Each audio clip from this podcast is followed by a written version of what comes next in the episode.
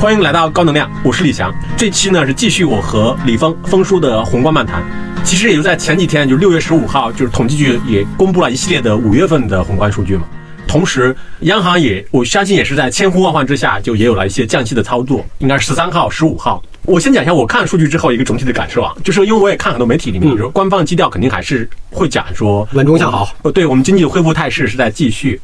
同时呢，其实你看那些数据里面，我相信我跟大多数人一样，其实也是会有一些疑虑的嘛。比如最明显的第一个疑虑就是，其实你会看到说房地产的压力其实还在的嘛。对，因为数据它其实也包括五月份，包括北上广深这样的一线城市，二手房的销售价格，包括成交量，其实也都是有一定程度的下滑嘛。然后它下滑之后，其实它也拖累了一些消费的数据的表现嘛，包括家电在内的大众消费就是在下降的嘛。应该有个数据，五月家电零售额同比是下降了四点六，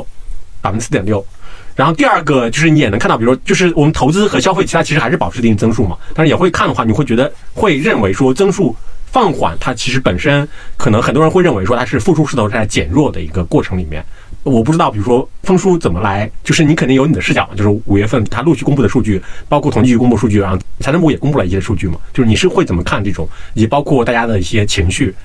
对，从看到的专家解读上，大家认为五月份的整体数据，从金融，金融就包括社融啊，包括长短期的企业和居民端的贷款啊等等，当然也包括 M 一 M 二增速啊，这是金融的部分。那非金融的部分就是所谓这些消费、制造业等等这些相关数据的变化，也包括出口等等啊啊，当然出口是相对下降，大家总体上认为叫未及预期。但是回到小总刚才讲的问题啊，那可能是我不知道大家情绪。上有没有来留意过？叫五月份这次所有的数据，包括刚刚发布的金融数据，啊，未及预期这件事儿引起的反应，没有四月份未及预期的反应大，没有那么强烈，没有那么强烈。好，一会儿我们来特别讨论一下这个问题。我们先讲这些金融数据本身。刚才蒋总讲到了，说我们首先调低了存款利率，然后调低了逆回购，大家在预期所谓叫贷款端或者叫指导利率也会出现适当的下降，就我们讲传统意义上的降息。但是这个还没有看到，就是最少这个政策在十五号之前没出。我们先来解释一下这一大串的数。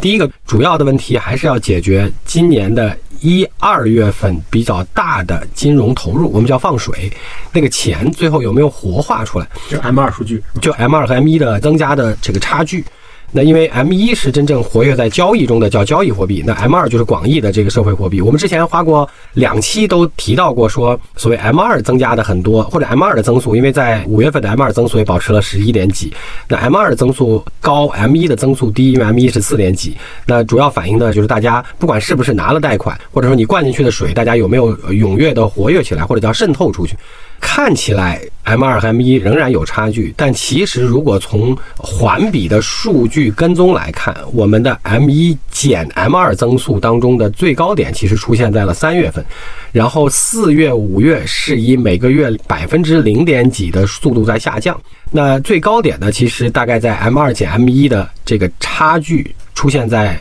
百分之七点几的差距。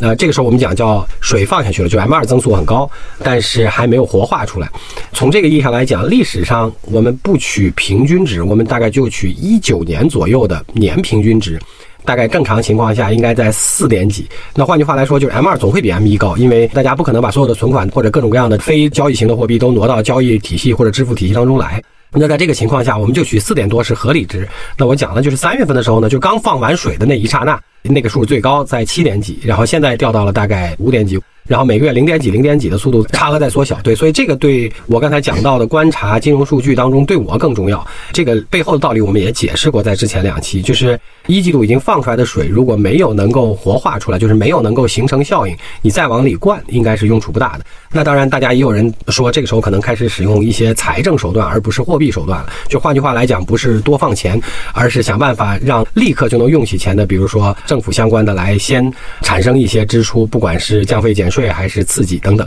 那这个我们有待观察。但是最少从第一个部分的结论上来看，虽然金融数据未达预期，包括社融，但是结论上是这个时间点不一定适合。较大规模的再放水，因为你上一轮放的还淤在那儿，还没有完全出来。那但是好处是三四五看起来是逐渐在下降的，当然离我们只比二零一九年的合理的增速差距区间看还有一定的空间，就是还需要再活化。这就提到了第二个问题：为什么我们会先调存款利率？那另外一个部分呢，就叫做新增企业贷款和新增企业存款，这两个也是公开口径数据。新增企业贷款和新增企业存款之间的差距，它主要也是在反映说，到底企业拿到的钱，过去、现在拿到的钱有没有被用出来？那这个数据也在比较好的体现使用或者叫缩小这个差距的这个范畴当中。那所以说，这个钱是在一个逐渐活化的过程当中。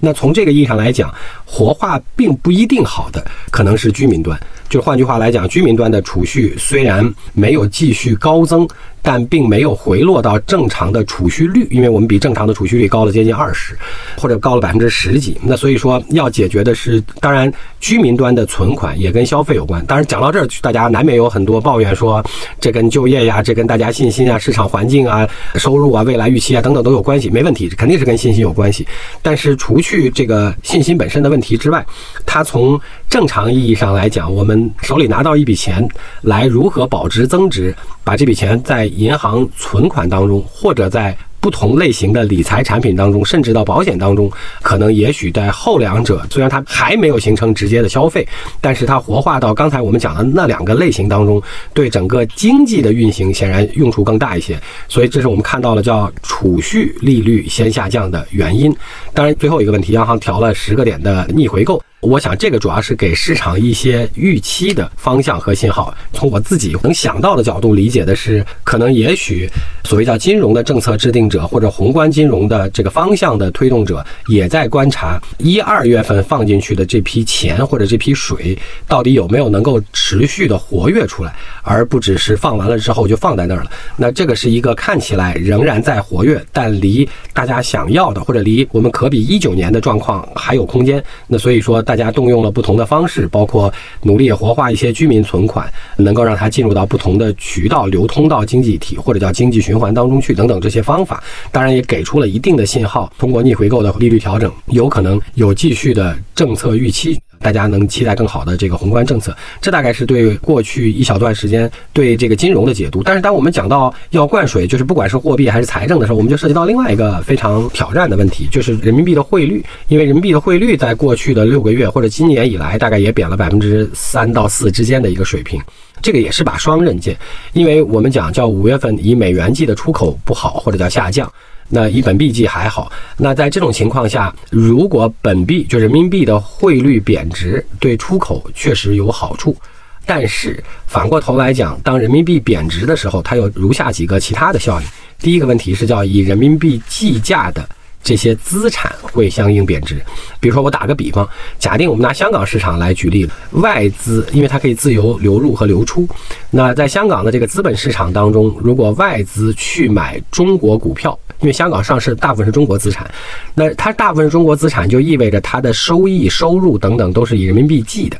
那如果说以人民币贬值的形态来看这些类型的资产，它又是被外币购买的。那在这种情况下的话，如果人民币有贬值，这种所谓叫以人民币计价的中国资产，难免就出现资产价格的向下调整。当然，也包括对于外资而言，整个的房地产等等啊。那这是一个不好的方面。我们说双刃剑，除了好处是刺激出口，那另外一个挑战呢是人民币汇率，如果它一直在单向的贬值预期当中，不管它是因为中国的经济预期问题。因为美元的相对坚挺，导致人民币的相对贬值，还是包括我们所谓叫灌水，就是超发了人民币等等这些原因导致，不管是哪一种导致人民币贬值，如果这个汇率贬值行为是个单向的，它就会导致结汇、换汇和投资行为发生一些改变，甚至会导致一些套利行为的出现。套利行为的概念相当于是我在人民币。贬值的时候，比如说我是外贸商，我可能把我的境外收到的美元或其他货币相对升值的货币留在那儿，而尽量不结汇，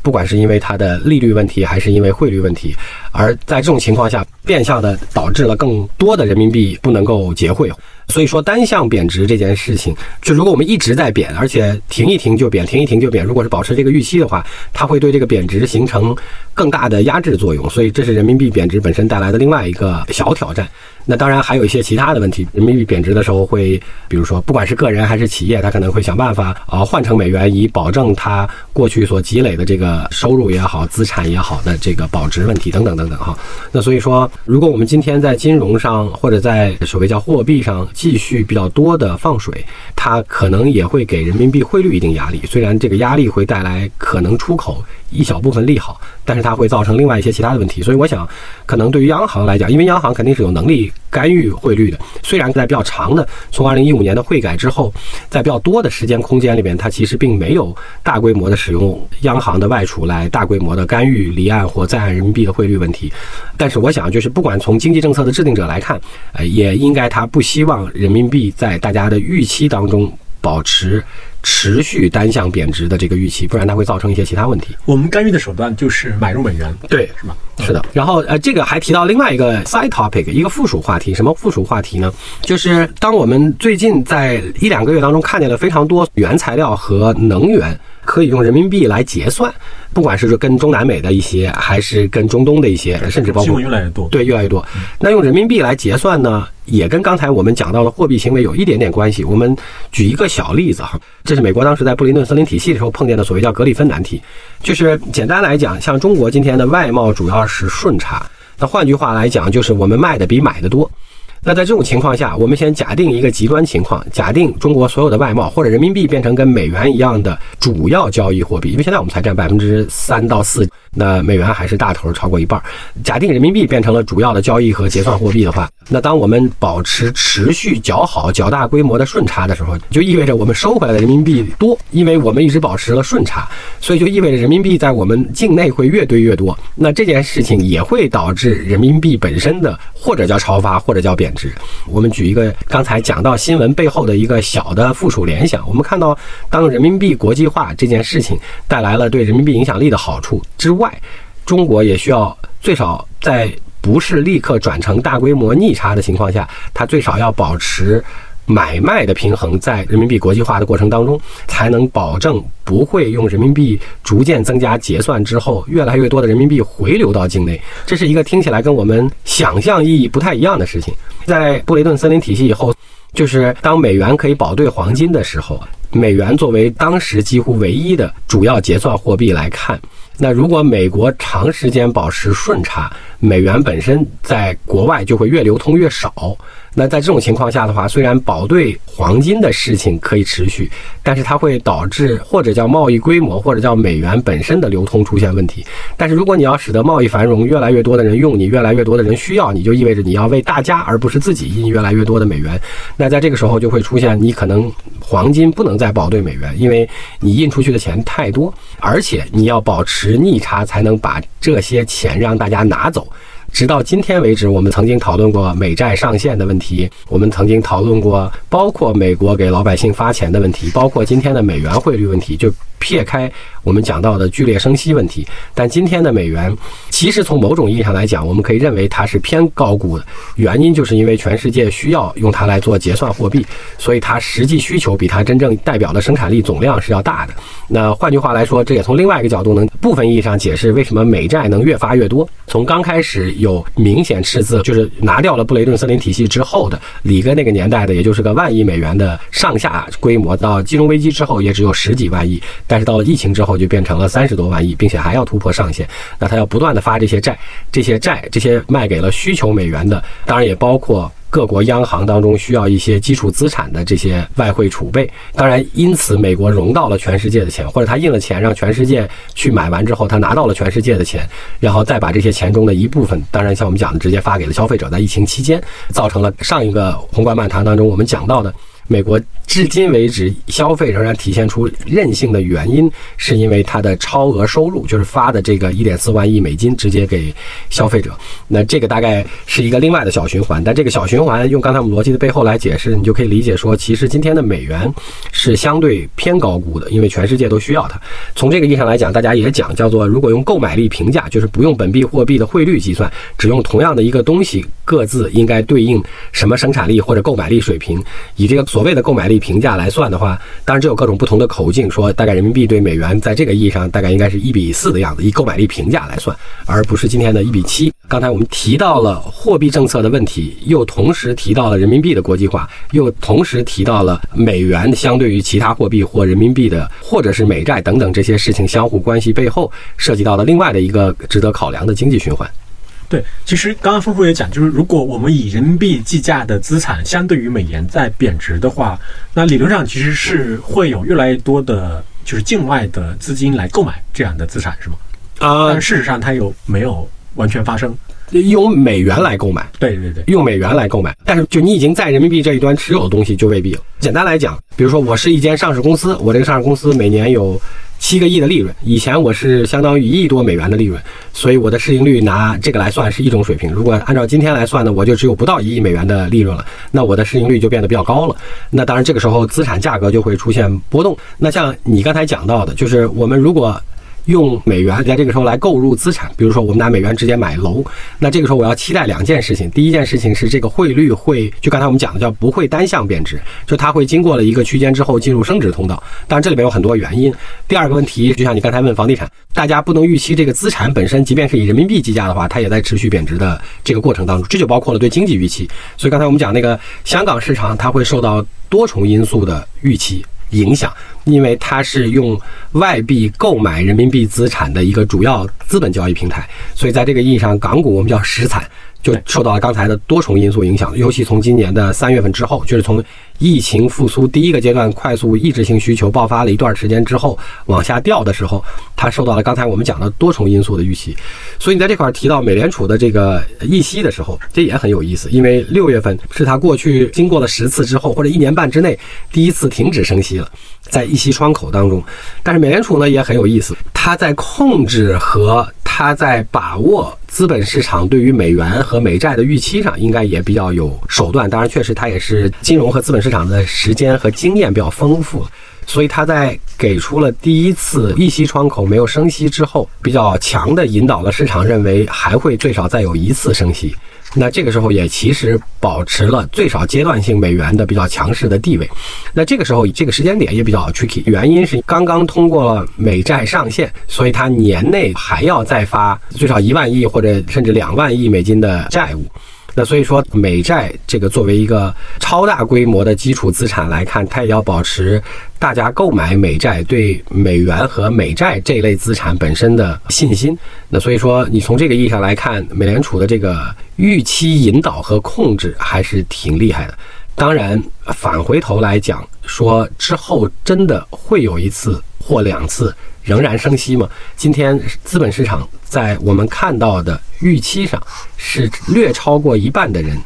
认为还会再升二十五个基点，就是从资本市场的多空博弈上来看，对美元本身的。但是这种博弈的过程都是很难讲的，因为它都是因地制宜和因时制宜的。当然，这个判断没有任何的投资依据了，大家也不要拿它作为投资依据了。我倾向于认为，可能再有一次是不容易的，因为这一次没有升息，是因为之前有一大堆事儿，包括银行等等，当然也包括所谓认为叫。通胀和核心通胀在美国公布的五月数据当中，表现出了同比环比当中相对较低的增长，但其实，在它的同比通胀这个百分之四的增长过程当中，有一个我们在宏观上过去所有期都讲到的叫做基数效应问题，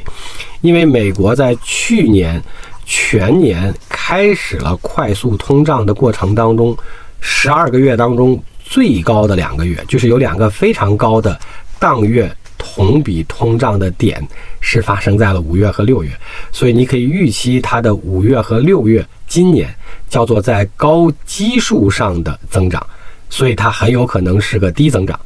但是如果我们拆开来它的五月通胀来看，所有主要下降的项目全部都是跟能源相关的。只有一个例外，因为跟能源相关的包括了交通、航空、车辆、制热用的气等等，全部都是跟能源相关的。只有一个项目是医疗，是同比下降了，价格同比下降比较多，百分之二十。那我猜，在这个项目上很有可能跟疫情的时间点有关系啊，或者叫对医疗资源的使用和供需关系的这个不匹配导致的。比较快速的下降，但是它的核心通胀当中，或者叫核心物价指数当中，对美国尤其重要的项目，就这些跟服务和住房租赁有关的，还保持了同比较高的上升。简单来讲，跟我们曾经解释中国的 PPI 一样，就是美国的核心通胀在五月份的数据表现温和。包括通胀本身，第一是因为事实上去年五月是最高的那个点，是超高基数上的一个低增长，但美国的通胀数据从去年的七月开始就不再是一个。高基数了，就是那个同比增长率就不是那么高了。那所以说要看它今年全年的通胀是不是能抑制，是要看平除掉基数效应，看它后半年是不是能控制得住。那另外一个问题是啊，大家老说它的通胀今天是有粘性，尤其是核心通胀指数有粘性的话，就是因为。它从五月份的拆开来，跟之前的四月份是一样的，就是跟能源项有关的，是构成了通胀或者叫价格指数下降的主要部分。但是对其他的服务业，尤其跟美国住房相关的，仍然保持了较大的通胀。那在这种情况下，大家叫它通胀有粘性的原因，就是因为这个。如果能源价格再出现波动，比如说最近有欧佩克的减产，当然我不是能源的专家了，期货的专家，但能源价格的波动。跟大家认为中国包括美国可能后半年的需求比原来一个月以前预期的好，反而价格还有了一定的小幅上涨或者叫小幅波动。那所以说，能源价格的波动也会很大的影响美国叫通胀和核心通胀。这两个主要的数据，所以要再看半年。那当然，如果通胀在美国持续保持，如果后半年又重新回来，那也许加息的压力会一些。但是，其实我们之前也讲到了，美国的经济构成和它今天我们认为它经济有韧性，其实是分行业和分美国的 GDP 构成来看的。我还是那个疑虑，是我会认为说，包括市场预期它还会继续加息，它其实也是有原因的嘛。一个就是也是像峰叔刚才讲的，比如说就是它的通胀没有实质上的得到很好的控制。对。然后第二呢，就是说单看就业数据的话，经济增长貌似没有受到很不好的影响。然后呢，第三个，比如说它曾经出现过的，比如银行业的危机又得到很好的控制。就综合下来看的话，确实大家会认为说它没有理由停止加息。它没有理由停止加息，对，就他还会继续选择加息，为了控制通胀，对啊，对，经济也没有受到实质的影响嘛。经济对，好，我觉得美国的经济的问题呢很有意思。先把中国的消费问题讲，就是在五月份公布的这些消费相关的指数当中，出现了一些些有一点点分化的状况。言下之意是说，如果从分化的角度来看，有一些可选消费品，可选消费品其实包括了车。也包括了金银珠宝，甚至包括了服饰，出现了上涨。那当然，大家可以认为说，这跟去年的五月份基数当中涉及到风控的第一基数有关。就这个分析结果可能是正确的，但是从环比来看，这几个数也还好，这就稍微有一点点特别。那当然，就像你刚才讲到的，它也有一些其他的数据，并没有表现出比较好的增长，就是我们大家讲叫做消费的信心和能力仍然不足，或者消费的恢复仍然不足。呃，两个问题，第一个问题是。我们把基数问题先拿掉，就像我们讲的，去年因为去年最低的基数还是出现在了四月份。四月份的原因是因为它是有个突然的风控过程，所以那个时候稍有一些叫猝不及防，因为猝不及防会引起很多应该有的消费也被抑制住了。那五月份虽然仍然有刚才我们讲到的疫情影响的问题，但是五月份整个风控过程也比较 organized 了，就比较有组织一点了。包括北京那时候也还出现了什么分区的问题，所以五月份确实也是低基数，但是五月份跟四月份相比还是不在一个状况里面的。刨去基数效应的问题，我就说它这些有一点点看起来分化的数据还挺有意思，就是它从消费端来看是。有一些我本来没有预期到会增长的项目，居然也恢复了增长。就我们刚才讲的，就是什么金银珠宝，这是我非常意外的。然后，当然这里边有很多原因，可能因为不知道值是吧？对，不知道是不是跟金价过去大半年金价因为各国央行购买在反复上升有关系，具有了一点点投资属性有关系哈。但反正金银珠宝是上升了，然后车比四月份恢复了，环比也恢复了较好的增长，同比肯定是了，或者环比也恢复了，不再是逐波下降的这个趋势了。那这也是稍微意外一点的。那所以说，我不知道这是不是意味着消费者的行为，虽然大家都不会公布数据，就像在今年的六幺八会表现出来的一样，就是消费者在消费的理性上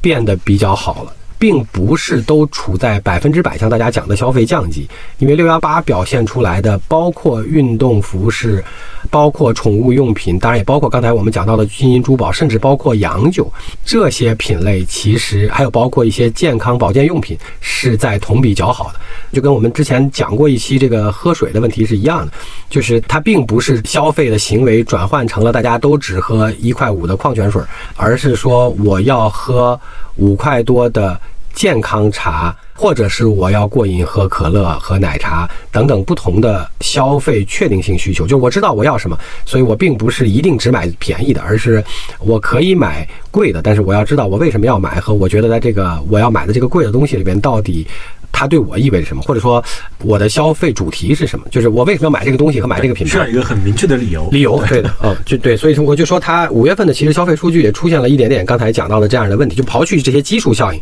它也出现了一点点这样的，我们叫分化，其实就是原来大家没有预期会好的一些大项，出现了一些超预期的小范围的回暖吧。中国的消费基本上从五月份能看到的数据，结论上就这两句话：第一件事情叫做大家仍然认为它不及预期，或者大家给予它的预期。比较高。第二件事情是在结构上出现了一定的分化，并不是所有的项目在同比环比上都像大家预期的那样出现了不同程度的调整或下降，或者叫做增速放缓，并不是如此。那这大概也是一个小意外啊。那这是我们讲完了消费，我们再去讲美国和中国对应的问题呢？其实有一个非常有意思的现象发生了。大概在六月初的时候，世界银行重新调整了一下对今年全世界和对今年主要经济体的 GDP 预期，是六月初，就是基于他们看。看到的前半年的经济现象，这个调整我们只讲结果好了，就是把美国的数据大概从增长零点六调到了一点一，然后把中国的增长从四点三调到了五点六，就是把中国调高了。那因为中国之前经历了调高又调低，然后这次又调高，好，那这个过程呢，显然跟我们的体感不太一样，因为就像刚才祥总讲到的，今天看起来资本市场和我们讨论话题的预期，反而美国想要增长百分之五点六，中国看起来。那 它大概差不多，对不对？是中国在大家的情绪当中看起来像要增长百分之一到二了，那但是事实上看起来呢，这两个调整显然是不一样的。那为什么会这样呢？这就来到了，我觉得这个是对我非常有意思的一个回顾。我觉得今年的前六个月对我也是一个很有意思的过程。过程的结论我们先讲，就是其实从美国还是中国。所有人对不管是经济还是资本市场的波动，最后都是预期和事实之间的差距造成的。预期波动较多的时候，其实是预期最后决定了你的感受，而不完全是事实。对，为不是绝对值，不是绝对值，对，不是那个 facts。那为什么这么讲呢？就像我们刚才讲到的，就好像今天大家讨论美国的经济韧性的时候，就好像美国今年是要增长百分之四五六，就像二零二一年我们的数据很好，我们增长八点四，当然美国也还可以，美国的 GDP 增长有百分之五点七，我们是一点几的样。那为什么会这样呢？今天我们讨论美国通胀的时候，其实是这一届美国人，就是我们讲的这一届的意思是，今天处在三四十岁美国经济的中坚力量或者金融的中坚力量，在他们成为经济的主要参与者之前，大家也没有经历过的，就这么高的通胀。好，那美国从去年初开始比较快的通胀上扬，当然也包括同时的加息之后产生的问题是。前面大家认为可能稍微加一下息就解决了问题，也许通胀就像美联储原来讲到的那样，就是从前年底到去年初的时候，美联储一直的口吻都是他们通过适当的手段可以保持通胀在百分之二，并且这是他们的目标。事实上，大家当时的心态是觉得这不是个大事儿，因为这一届大家都没有经历过这个事情，所以他觉得好像是还好，不太严重。但是从去年，因为我刚才讲到了，其实它的最高点出现在了五六月。当然，经历了这个特别高的通胀同比增长之后，大家就意识到这个问题可能变严重了。然后与，美联储开始连续的在每一个议息窗口都不停的用五十个基点的水平加息。这个时候，大家的预期就开始调整了。当然，中国那时候也是最低点，就是因为各种各样的原因，美国资本市场大概在去年的九到十月份是最低的低点，因为那个时候一致的预期都认为通胀控制不下。来了，因为是经历了连续几个非常高的基数月份，就高通胀的这个增长月份，然后加上美联储在每一个窗口都加了五十个点，那导致的结果是，大家到了九十月份的时候，一致预期认为美国是一定要衰退，所以那个时候看空也是最多的。然后看空最多了之后，我们先讲美国，在之后的连续几个月，尤其从去年的十二月或从今年的一月份开始，大家变成的心态是。在坏消息里找好消息，就是你每次一发布非农就业、失业率、当然也包括同期的通胀。只要你不是看起来比原来预期的更差，我就认为它是好的。但这是表明我是抬杠，它也表明说，说明你的行动是有效的。它的通胀还是有粘性的，而且它这个通胀的起伏，当然也包括下降，其实是受能源很大影响。当然，去年的高通胀也有能源的影响。当然，事实上，美国现在已经变成了超过沙特和俄罗斯的最大的这个油气生产，包括这个出口哈。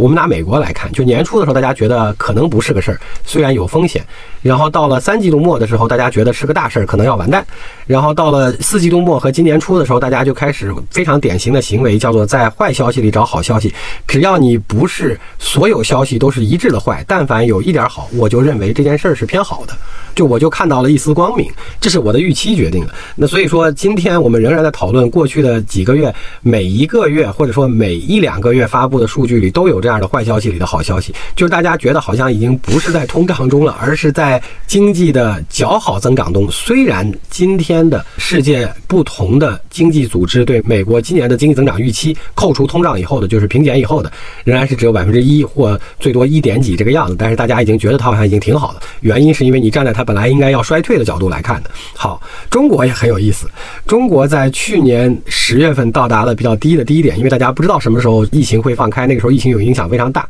到达了低点之后，十二月份突然放了，大家有点不知所措。然后，于是今年一月份过完感染高峰之后，又带着春节回家第一次团聚之后的温暖来的时候，我们都充满希望。就像我们曾经讲过的，其实我后来我也反观了。虽然在一季度我们做宏观漫谈的时候，我还说对今年其实并不那么乐观。对，因为今年大家乐观的人太多，所以理论上通常这样都会有点问题。但事实证明，问题出在哪儿？问题出在了大家预期比较高。就我们曾经在一期宏观漫谈讲过，是影响中国经济的有非常多的事情。我们叫外围的国际整个经济环境，当然包括从一八年就开始的中美贸易战或者叫中美关系所引起的经济问题，当然也包括。括大家讲到的疫情之后各不同行业经济恢复的速度，当然也包括因为俄罗斯和乌克兰的危机所引起的，尤其美国和欧洲跟中国经济关系之间的一些微妙变化，当然也包括大家讲到的，因为这个变化引起的供应链调整，这些所有问题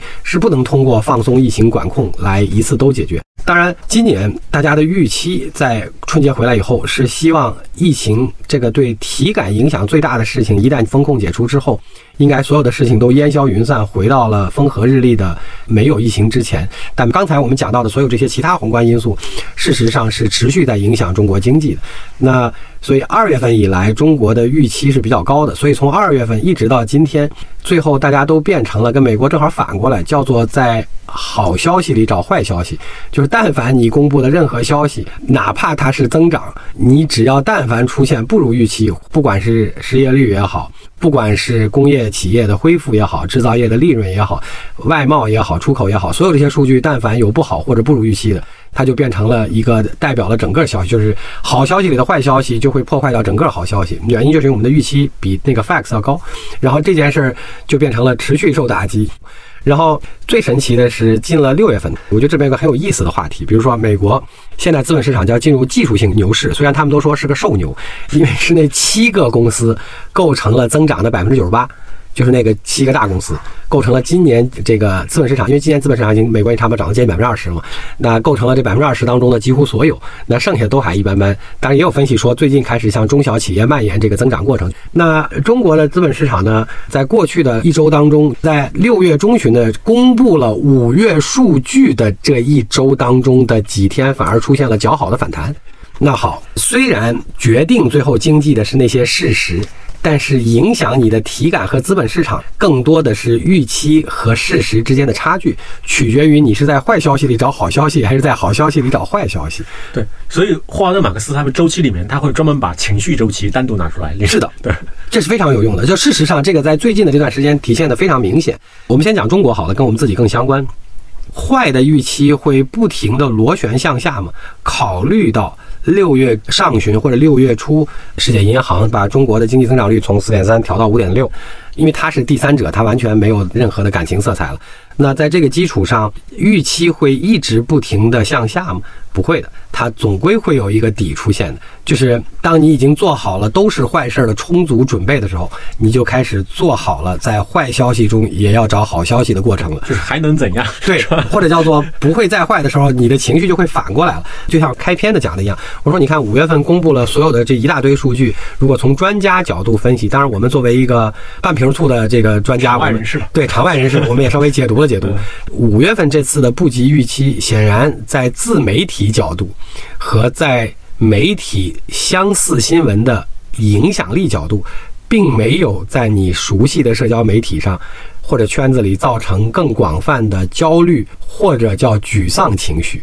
那你可以认为这件事情或者这个现象，就意味着预期在螺旋向下已经快到底了。我们对痛苦已经脱敏了，是吧？对，是的。但是这个时候呢，你就其实你的预期已经低于了 facts。是，美国也经历了这个，我刚才讲了，去年年初的时候，你认为没什么事儿，年中开始认为可能有大事儿，然后到三季度末的时候变得很悲观，认为美国一定要衰退，于是十月份一塌糊涂，然后从十二月份开始，大家就开始在坏消息里找好消息了，然后于是。叫美国经济的韧性一直持续了这六个月，但是你从同样是第三方来看，它所有的一致预期对于平减以后的美国 GDP 也只有百分之一或一点几的一致预期。那中国在如此多的坏消息的，尤其四五月发布了之后，除去世界银行把我们调高之外，今天的一致预期仍然保持在最悲观的几乎也没有五以下。那所以说，我们已经把自己的情绪调到了好像我们今年只有百分之一二的程度了。那于是这个时候，也许我不能确定是今天，但也许这个情绪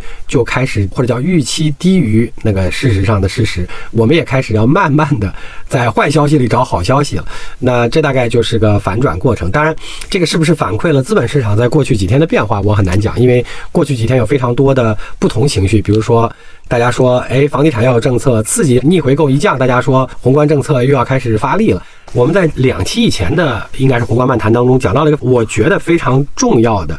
但是很难有结论的判断是什么，就是在今年的。因为我们是三月十三号开完的两会，有新一任的经济领导班子。那其实，在三四甚至五这几个月当中，我们对宏观政策，不光我们，可能也包括不同的地方政府或者不同级别的官员，可能对宏观政策的理解都难讲是正确的。原因是因为在这么短的时间里，他很难分辨什么是上一任经济领导政策的后续，什么是两届。经济领导班子交接时候的过渡，什么是新一任经济领导班子的政策方向和举动？因为从三月份上任以来，时间太短。就比如说，我们拿金管局来举例子，虽然金管局刚刚定了领导，但是金融监管总局的中间各个处室部门的执行层也都还没有到位呢。所以你今天其实都很难知道金管局到底主要的发力方向在短期之内是什么。我们的经济领导班子大概也是这个情况。我们从最近的这两次国务院的会议当中，才刚刚开始看到新的经济领导班子可能向哪个方向要做什么，所以这个时候可能才有新政策动向的一些观察。